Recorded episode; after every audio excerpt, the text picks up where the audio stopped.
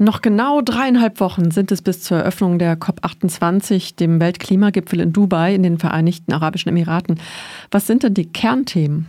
Dort wird, ich glaube jetzt zum ersten Mal seit dem Pariser Klimaabkommen, also seit der Konferenz, eine globale Bestandsaufnahme gemacht. Das nennt sich auch Global Stocktake. Das heißt, die Vereinbarungen der letzten Jahre über diese ganzen Emissionen, die reduziert werden sollen, die werden sozusagen von der Weltklimagemeinschaft klimapolitisch bewertet. Also die Daten dienen der Kontrolle dieser nationalen Klimapläne. Konkrete Angaben über das, wie die einzelnen Länder, also was sie geleistet haben oder auch versprochen haben, die lassen dann erkennen, ob die von allen erbrachten Anstrengungen ausreichen werden, um sozusagen dieses Ziel des Pariser Klimaabkommens einhalten zu können. Es geht also um sowas wie einen kollektiven Fortschritt der Staatengemeinschaft. Hier kann man übrigens vorwegnehmen, dass derzeit die Erwärmung eher auf 3 Grad steigen wird, statt auf 1,5 Grad begrenzt zu werden. Ja, und daraufhin werden die Klimaziele und die Frage, wie man diese Ziele jetzt erreichen kann, wahrscheinlich komplett neu diskutiert. Aber darüber, wie diese Ziele erreicht werden sollen, geht es doch jetzt schon seit nur mehr 27 Jahren auf 27 Weltklimatreffen. Naja, zumindest geht es seit 2015 darum, als eben dieses Pariser Klimaabkommen geschlossen wurde. Das war jetzt also vor acht Jahren. Naja, und das ist dennoch äh, wirklich wenig ermutigend. Es soll möglicherweise dieses Mal erneut ein verbindliches Ausstiegsdatum aus den fossilen Energien verhandelt werden. Also nicht verabschiedet, sondern verhandelt werden. Und ja, ein weiteres Kernthema ist das definitiv aus meiner Sicht. Oder auch diese festen Ausbauziele für erneuerbare Energien. Aber wie gesagt, das soll verhandelt werden. Große Hoffnung auf einen schnellen Ausstieg aus fossilen Energieträgern, den braucht man sich, glaube ich, nicht zu machen, obwohl das super wichtig wäre. Ein Emissionsziel, also bis wann genau wie viele Emissionen eingespart werden? Wäre das denn dann ein Erfolg? Naja, also Länder mit starken fossilen Interessen wollen eher ein Emissionsziel festlegen und lassen sich dabei eine Hintertür offen, nämlich die CCS-Technologie, mit der sie sozusagen hoffen, schon ausgestoßene Klimagase dann wieder einfangen zu können. CCS steht für Carbon Capture and Storage.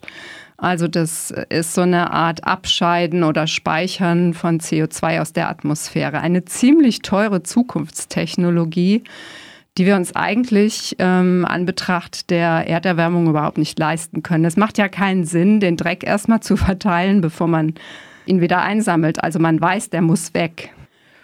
Zudem nimmt die klimabedingte humanitäre Not derzeit weltweit ganz krass zu. Dazu vielleicht mal ein paar Zahlen. Inzwischen leben ungefähr 3,3 bis 3,6 Milliarden Menschen in einem Umfeld, das durch diese veränderten Klimamuster gefährdet ist. Die einen mehr, die anderen weniger, aber sie sind gefährdet. 2050 ist ja momentan das Jahr, in dem eine Netto-Null-Emission weltweit angestrebt wird. Also sozusagen so eine Art kohlenstoffneutrale Lebensweise und Wirtschaftsweise, die, so denkt man, das Risiko, ähm, dass diese 1,5 Grad Erderwärmung überschritten werden, abwenden soll. Aber selbst bei einer akuten Erderwärmung von 1,2 Grad Celsius ähm, trifft es ja zu, dass jedes Zehntel Grad weitere Erwärmung diese ganze Misere verschlimmert, die wir jetzt schon haben. Nur die Erwärmung ist mit Netto Null auch nicht einfach umkehrbar. Dafür braucht es nämlich sogar negative Emissionen und zudem sehr, sehr lange Zeiträume. Das heißt jetzt, dass diese anvisierten 1,5 Grad ist keine Garantie. Es ist dann nicht alles gut, in keinster Weise. Es ist so eine Art Kipppunkt, von dem man sich erhofft, die Krisen, die wir jetzt schon haben, irgendwie managen zu können. Naja, wie gesagt, aktuell bewegen wir uns eben eher auf drei oder vier Grad zu. Ja, und warum nicht? Da kommen wir dann später noch drauf zu sprechen. Ähm, aber was war denn noch Kernthema? Na, ein weiterer Schlüsselbereich, der übrigens insbesondere die Akteure aus dem globalen Süden eingebracht haben und der ihnen auch sehr am Herzen liegt, das ist die Frage, wie dieser Klimafonds für Schäden und Verluste jetzt ausgestaltet werden soll. Einen solchen Fonds einzurichten. Das wurde ja auf dem letzten Weltklimagipfel, also in Sharm el-Sheikh war das, endlich, endlich beschlossen.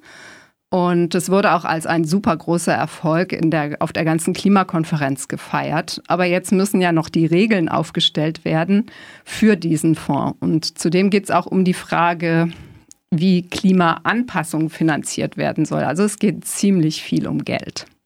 Also drei große Themen. Ähm, sind das denn deiner Einschätzung nach die wichtigsten Hebel für eine wirksame Klimapolitik? Jein. Also der wichtigste Hebel wäre zweifelsohne der sofortige Ausstieg aus den Fossilen. Ähm, das ist halt nicht absehbar. Das ist komplett unwahrscheinlich, obwohl dieser Ausstieg von KlimaaktivistInnen stark eingefordert wird und von Klimawissenschaften in gewisser Weise ja auch sehr nahegelegt wird. Im Klimaaktivismus wird sehr stark auf diesen Bereich Loss and Damage, also Schäden und Verluste gesetzt. Warum? Weil er als so eine Form ausgleichender Gerechtigkeit bewertet wird. Also Gerechtigkeit für diejenigen, die jetzt schon Land, Haus, Ernte und so weiter oder auch Zukunftsperspektiven verlieren. Gut, die Bereitschaft dazu, die muss es geben. Zentral ist aber weniger die Existenz eines solchen Fonds mit ein paar Milliarden Euro, äh, wichtig ist vielmehr die Frage, wie der Fonds den Bedürfnissen und auch den Prioritäten der konkret gefährdeten Gemeinden, ähm, die ja jetzt schon mit Schäden und Verlusten konfrontiert sind, wie er denen am besten gerecht wird. Also es braucht einen super unbürokratischen Zugang. Es bräuchte sowas wie partizipative Entscheidungsstrukturen und Zuschüsse vor allen Dingen auch für kleinere Projekte, für lokale Gemeinden oder auch gendersensible Antworten. Also relativ kurze Entscheidungswege auch, damit es möglichst schnell passieren kann, wenn zum Beispiel ein Land oder eine Gemeinde, eine Kommune Geld aus diesem Fonds braucht. Und hier sieht es leider überhaupt nicht gut aus im Moment. Der Klimafonds für Schäden und Verluste ist kein wirksamer Hebel, wenn es um so konkrete Frage der Rettung des Klimas geht. Aber dennoch ist enorm wichtig, dass es ihn gibt, und zwar aus zwei Gründen. Einerseits muss es möglichst schnell möglichst viel Geld geben für diejenigen, die jetzt schon ganz massiv von so Extremwettern oder Dürren und Überschwemmungen oder diesen Brandkatastrophen betroffen sind. Oder auch von schleichenden Formen der Erderwärmung, also wenn zum Beispiel die Küste erodiert oder Brunnen versalzen, Grundwasser versalzt oder die Böden versalzen. Naja, und andererseits wäre ein Scheitern über diese Frage, wer das Geld des Klimafonds verwaltet, also wer dort Zugang hat und was genau finanziert werden kann, das wäre wirklich ein Bremsklotz auch für viele andere Bereiche, wenn das nicht gelöst wird. An dem Fonds für Schäden und Verluste kulminiert sozusagen diese Gerechtigkeitsfrage. Wer ist jetzt für den Klimawandel am meisten verantwortlich und zahlt in diesen Fonds ein? Und wie kann denen geholfen werden, denen sozusagen schon jetzt so das Wasser bis zum Halse steht, obwohl sie ja zum Klimawandel kaum beigetragen haben und keine Kapazitäten haben, die Folgen abzuwenden. Hm. Ja, das hört sich total schlüssig an. Geht es also deiner Meinung nach gewissermaßen auch um die Anerkennung von Schuld oder um Reparation? Also es geht definitiv um Verantwortung, würde ich sagen. Es geht um die Frage, stehen die Industriestaaten dazu, ihre schwere Verantwortung für das Klimadesaster wirklich zu übernehmen, ohne direkten Eigennutzen daran zu koppeln? Und da sieht es leider nicht gut aus zurzeit. Es gab ja drei Vorbereitungstreffen seit der letzten äh, Weltklimakonferenz, um die Konditionen für die Ausgestaltung dieses Fonds so ein bisschen vorzuformulieren. Und bisher ist da, soweit ich den Prozess kenne, überhaupt kein Konsens in Sicht. Äh, vielleicht, um das zu erläutern, zwei Punkte dazu. Die Industriestaaten, die EU und die USA, die wollen, dass dieser Fonds unter dem Dach der Weltbank angesiedelt wird. Ihr Argument ist, er sei dann schneller einsatzbereit. Aber dort werden eben die Regeln auch von den Industrieländern dominiert, weil ja die Weltbank eher eine Einrichtung ist, die aus dieser Ecke kommt. Und so ärmere Länder hätten dann relativ wenig zu sagen. Also wer bekommt welchen Zuschlag, wer entscheidet darüber, all diese Fragen. Darum geht es ja im Kern und genau daran wird sich eigentlich die Frage der Gerechtigkeit messen lassen müssen und nicht daran, wer jetzt wie viel Knete in diesen Fonds einzahlt. Ja, diese anvisierte Summe von 100 Milliarden, die ist ein, eigentlich ohnehin so ein bisschen lächerlich. Also sie ist sehr gering, auch wenn es sich nach viel anhört. Wenn man bedenkt, welches Ausmaß Klimakatastrophen jetzt schon angenommen haben. Also wenn das Klima verheizt wird wie bisher, wenn das so weitergeht, dann entstehen Kosten, die erstmal schwer monetarisierbar sind. Aber es gibt Berechnungen, also zum Beispiel die künftigen materiellen Kosten für Entwicklungsländer, die werden für das Jahr 2030 auf 428 Milliarden US-Dollar geschätzt und sie steigen jedes Jahr dann auch noch weiter an. Äh, die Barclays Bank hat auch mal eine Schätzung vorgelegt und sagt, dass die Kosten bis 2050 auf ungefähr 1,67 Billionen US-Dollar ansteigen könnten. Da ist jetzt schon diese Kalkulation drin, dass die globalen Temperaturen vielleicht um drei Grad Celsius steigen und nicht nur um 1,5 Grad, was ja leider sehr wahrscheinlich ist. Ein weiterer Punkt bei Loss and Damage ist ja, dass einige NGOs vor allem aus ärmeren Ländern befürchten, dass die reichen Länder weiterhin Versicherungen als Schlüssellösungen anbieten. Ja, sie propagieren sie regelrecht, unter anderem die deutsche Regierung. Die hat ja auf der letzten COP dieses Global Shield, also so ein globales Schutzprogramm eingebracht. Das ist ein Programm, das eben im Kern vor allen Dingen auf Risikoversicherungen und Klimaversicherungen setzt. Das ist keine gute Entwicklung, würde ich sagen, weil Klimaversicherungen sind einfach hochgradig umstritten. Und es kommt ja dazu, dass Klimakatastrophen ständig zunehmen. Also nehmen wir mal ein Auto. Wer jeden Monat einen Autounfall hat und deswegen immer höhere Prämien zahlen muss, weil er ein hohes Risiko ist für die Versicherung, wird möglicherweise irgendwann den Schutz komplett verlieren. Also ein Klimabeauftragter aus Barbados sagte, das war glaube ich in Paris auf dem Finanzgipfel, noch einen Punkt, der eher so mit den Machtasymmetrien zu tun hat. Er sagte nämlich, jemand hat die globale Erwärmung verursacht und will, dass wir uns jetzt selber dagegen versichern. Also es ist sehr umstritten, ob das von der deutschen Bundesregierung initiierte Global Shield unter dem Loss and Damage Mechanismus fallen soll oder nicht. Da gibt es jedenfalls viel Widerstand. Ja, vielleicht noch ein letzter Punkt zu diesem Loss and Damage Bereich. Es gibt ja auch den Fonds für Klimaanpassung und Klimaschutz und Oxfam fand zum Beispiel heraus, dass viele Projekte, die mit dem dort eingezahlten Geld finanziert werden, eigentlich gar nicht so viel mit Klimaschutz oder mit Klimaanpassung zu tun haben. Reuters hat eine Studie gemacht, die zeigt, dass ein erheblicher Teil des Geldes für die Klimafinanzierung äh, ganz anderen Zwecken zugute kam und das finde ich eigentlich den Knaller, dass ein Großteil dieses Geldes als Kredit vergeben wird, also nicht als zinsfreier Zuschuss. Ja, und im Sinne von Klimagerechtigkeit, weil darüber reden wir ja gerade, wäre es eigentlich angebracht, dass die wohlhabenderen Länder mit diesen historisch sehr hohen Emissionen, auch aktuell immer noch sehr hohen Emissionen, dass die zum einen klimafreundliche Technologien in armen Ländern wirklich finanzieren, aber nicht über Kredite, wo sie dann noch Zinsen bekommen. Und dass sie auf der anderen Seite aber auch diese Anpassungsstrategien an die Klimaveränderungen massiv unterstützen. Äh, die UN hat mal eine Zahl rausgegeben, demnach sind 2020 rund 83 Milliarden Dollar für Klimafinanzierung bereitgestellt worden und drei Viertel davon eben als Darlehen und nicht als Zuschuss. Also mit anderen Worten, die Darlehensnehmer, die haben sich dann verpflichtet, zumindest einen Teil der Summe zurückzuzahlen.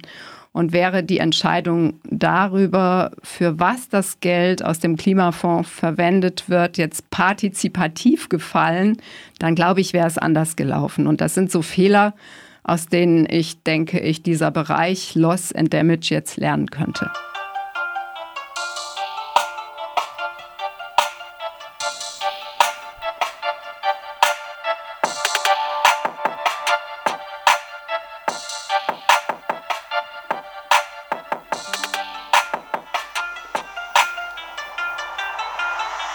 Braucht also dringend Geld für Kommunen, für Länder, Gemeinden, vor allem in den besonders verwundbaren Ländern, oder? Ja, genau. Hierfür macht sich ja zum Beispiel die Gruppe der 68 Länder stark, ähm, die nennen sich V20. Die Mitgliedstaaten dieser V20, die haben mehrheitlich oftmals keine eigenen Kapazitäten, weder für Nothilfe, wenn sich irgendeine humanitäre Katastrophe ereignet, noch für, naja, das, was man so Vorsorge oder Klimaanpassung nennen kann. Also um sozusagen Menschen rechtzeitig in Sicherheit zu bringen, zu warnen, auf den nächsten Hurricane aufmerksam zu machen oder auch andere Häuser zu bauen in so urbanen Gebieten, die nicht gleich verschlammt oder weggespült werden und die nicht gleich beim nächsten Sturm oder beim nächsten Hochwasser weggerissen werden. Das sind ja meistens äh, sehr prekäre Wohnsiedlungen, die stark betroffen sind von Menschen, die in Armut leben. Also in Libyen zum Beispiel letztes, dieses Jahr, letztes Jahr gab es mal über 11.000 Tote, einfach nur weil zwei Flussdämme gebrochen sind, weil die Infrastruktur nicht auferhalten werden konnte.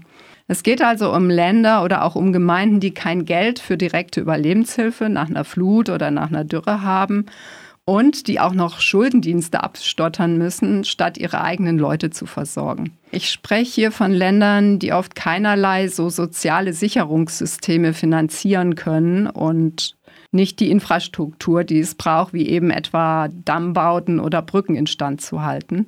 Einfach weil sie bankrott sind, weil sie verschuldet sind oder extrem arm sind. Zudem sind die Menschen ja auch nach der, weiß nicht, zweiten oder dritten Katastrophe, die sie erleben, irgendwann komplett ausgezehrt. Oder auch die Kommunen, die haben einfach keine Reserven mehr, um diese äh, Resilienz gegen den Klimawandel aufzubauen, der oftmals von eher westlichen Entwicklungsorganisationen beschworen wird.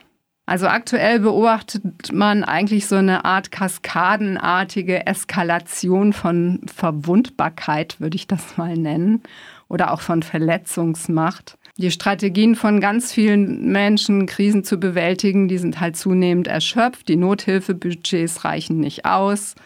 Ständig muss entschieden werden, wem man helfen kann und wem nicht. Also wenn die Häuser verschlammt sind zum Beispiel, ähm, wenn eine Gemeinde über Jahre dann von schleichenden und akuten Klimafolgen betroffen ist, so sind oft einfach diese allerletzten Reserven verbraucht und man kann sich halt nicht am eigenen Schopf aus dem Sumpf ziehen.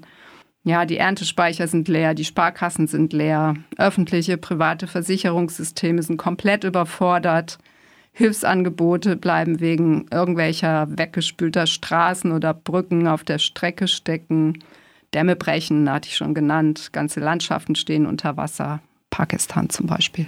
Was du da jetzt genannt hast, das vermischt sich ja im konkreten Fall bestimmt auch mit, mit anderen Notständen, also mit Korruption, mit Ausgaben für militärische Zwecke oder für irgendwelche Imagebauten von Machthabern, die andere Prios setzen. Oder Geld wird einfach in die Erschließung von anderen Ressourcen wie seltenen Erden oder Erdöl oder Erdgas investiert oder auch in Kriegen verheizt. Leider aktuell, sehr aktuell. Klar, keine Frage. Die Gründe für Katastrophen sind extremst komplex. Es gibt super viele Missstände, die alle benannt werden müssen. Auch das Nichtstun kostet ja was. Es kostet schlichtweg Menschenleben. Bei aller Klimaerwärmung geht es immer auch darum, wer sich am besten schützen kann. Das ist schon auch eine Frage von Klassismus. Also wer hat eine private Feuerwehr, wenn es brennt? Wer hat Geld, um vielleicht auch noch rechtzeitig verschwinden zu können? Es migrieren ja viele Menschen, auch wegen dem Klimawandel. Aber wer hat dann die Mittel, um sich eine neue Existenz aufbauen zu können und wer nicht? Eine Frage von Klassismus. Wir haben ja jetzt sehr viel über arme und wohlhabende Länder gesprochen. Man kann aber natürlich auch ganz andere Kategorien von Verwundbarkeit betrachten die dann vielleicht so diese soziale Frage noch mal besser aufgreifen.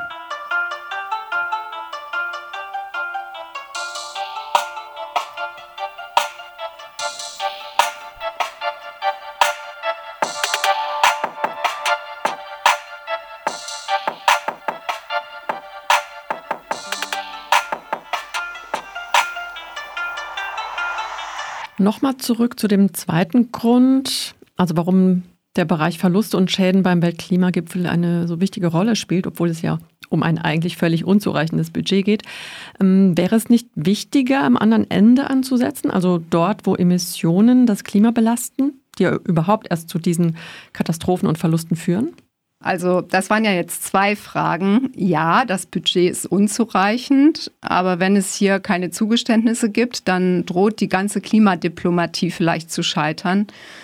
Über was soll denn ein Land noch verhandeln, wenn die eigenen Wunden, die der Kolonialismus, der Kapitalismus, der Extraktivismus, dann diese neuerlichen Landnamen und all das, oder was ich auch nannte, dieses internationale Finanzsystem mit den Schulden und so weiter. Ähm, wenn ein Land in eine total desaströse Schuldenpolitik gedrückt worden ist, ähm, über was soll man dann noch verhandeln, wenn die Industriestaaten das alles einem Land angetan haben, möglicherweise auch noch Länder, die als ehemalige Kolonisatoren aufgetreten sind? Dann steht die Verhandlung halt relativ schnell still. Und viele betroffene Länder werden bei einem Scheitern von diesen Regeln über Loss and Damage vermutlich auch in ganz anderen Klimabereichen vorsichtig. Ähm, etwa bei der Frage der Förderung von fossilen Energieträgern. Soll ich, darf ich oder lasse ich es? Äh, sie werden auch versuchen, hier Geld zu finden oder kooperieren mit der G77 oder China oder den BRICS-Staaten weil sie sich da einfach mehr Schutz und mehr Sicherheit versprechen oder erhoffen. Ähm, oder auch Geld für wirtschaftliche Entwicklung, enorm wichtig für diese Länder.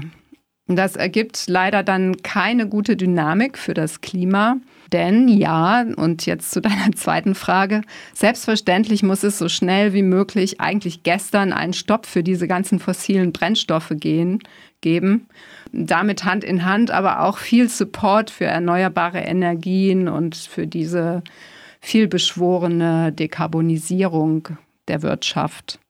Die Entwicklungen derzeit gehen tatsächlich in eine ganz andere Richtung. Die fossilen, die werden einfach weiter abgebaut, Emissionen nehmen weltweit zu statt ab. Und ja, abgesehen davon, es braucht ja beides. Es braucht einen internationalen Mechanismus, wie mit Katastrophen umgegangen werden kann, weil die kommen, selbst bei 1,5 Grad, die kommen definitiv. Und es braucht den Stopp der Fossilen. Mein Eindruck ist, mm, dass alle davon reden, dass es ja eigentlich schon fünf nach zwölf ist. Und aber dann vor jeder Klimakonferenz soll es angeblich doch noch Hoffnung geben, dieses 1,5 Grad Ziel zu erreichen. Also was denkst du, welche faktischen Hoffnungen gibt es denn noch? Also was einen Ausstieg aus den Fossilen anbelangt, sagte ich ja schon, das sieht schlecht aus. Ähm, der Ausstiegsbeschluss aus der Kohle wurde in Glasgow vor zwei Jahren im letzten Moment von kohlereichen Staaten wie Indien und Kolumbien abgeschwächt. Man einigte sich dann darauf, die Kohle als Energieträger herunterzufahren. Aber es braucht eben diesen Beschluss zum Ausstieg aus fossilen Brennstoffen, sonst werden schließlich alle anderen Bemühungen ja auch immer wieder torpediert oder deren Wirksamkeit total abgeschwächt. Dieses große Netto-Null-Ziel, das bedeutet ja nicht, dass die schon jetzt spürbare Erderwärmung nicht auch weiterhin zu massiven Katastrophen führen wird. Die Erwärmung ist mit Netto-Null nicht einfach umkehrbar, Dafür bräuchte es ja jetzt schon negative Emissionen und das über sehr lange Zeiträume. Übrigens, wenn das Netto-Null-Ziel bis 2050 erreicht wird, so wird sich das Klima mit einer 90-prozentigen Chance bei zwei Grad einpendeln. Das ist eine neue Studie und das wäre natürlich eine fatale Entwicklung. Also daher jedes Zehntel Grad, jede Tonne CO2, die in die Atmosphäre des Planeten entlassen wird, erfordert enorm hohe Kraftanstrengungen, sie dann wieder loszuwerden. Und wahnsinnig hohe humanitäre Budgets auch, um sozusagen diese ganzen Katastrophen, die durch die Erwärmung äh, passieren, irgendwie zu managen. Also wir sind dann nur noch im, im Krisenverwaltungsmodus. Ja, nur wie kann das geschehen? Also was wären denn da deine Prioritäten? Naja, es gibt ja schon jetzt die Möglichkeit, aus den vielen, vielen Erfahrungen und dem Wissen dazu, die Verwundbarkeit oder Verletzlichkeit von Menschen gegenüber dem Klimawandel auch sofort zumindest zu lindern. Und das heißt immer auch Menschenleben zu retten. Also soziale Sicherungssysteme, gute Frühwarnsysteme, mehr Agrarökologie statt dieser agroindustriellen Landwirtschaft, die das Klima belastet den Ausbau dieser ganzen Anpassungsstrategien, Nur klar, das entlastet uns am Ende nicht davon, die Emissionen runterzufahren. Auch das muss parallel passieren. Die von Oxfam identifizierten Klimakrisenherde, die sind zurzeit für lediglich 0,13 Prozent, haben sie geschrieben, der globalen CO2-Emissionen verantwortlich. Und die Länder befinden sich zugleich im unteren Drittel jener Länder, die am wenigsten auf die Klimakatastrophe vorbereitet sind. Also in dem Bereich, finde ich, äh, muss viel passieren. Nochmal zur Landwirtschaft. Leider wird die Landwirtschaft bei der Klimakonferenz ja nur ganz marginal behandelt.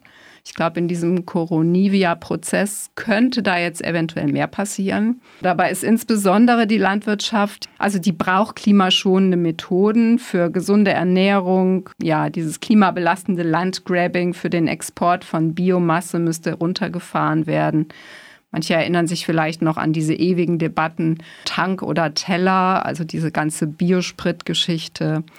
Und diese ressourcenintensiven Agrarproduktionen mit wahnsinnig hohen Gaben an so synthetischen Düngern und Pestiziden, das ist eine große Baustelle und eine super wichtige Frage, wenn es darum geht, Klima retten, ja oder nein.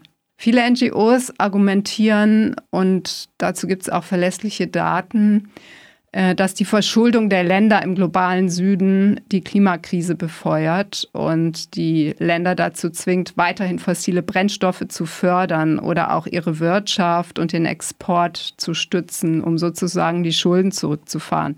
Und da würde ich sagen, das ist ein wichtiger Punkt. Es braucht definitiv eine Entschuldung und zwar jetzt.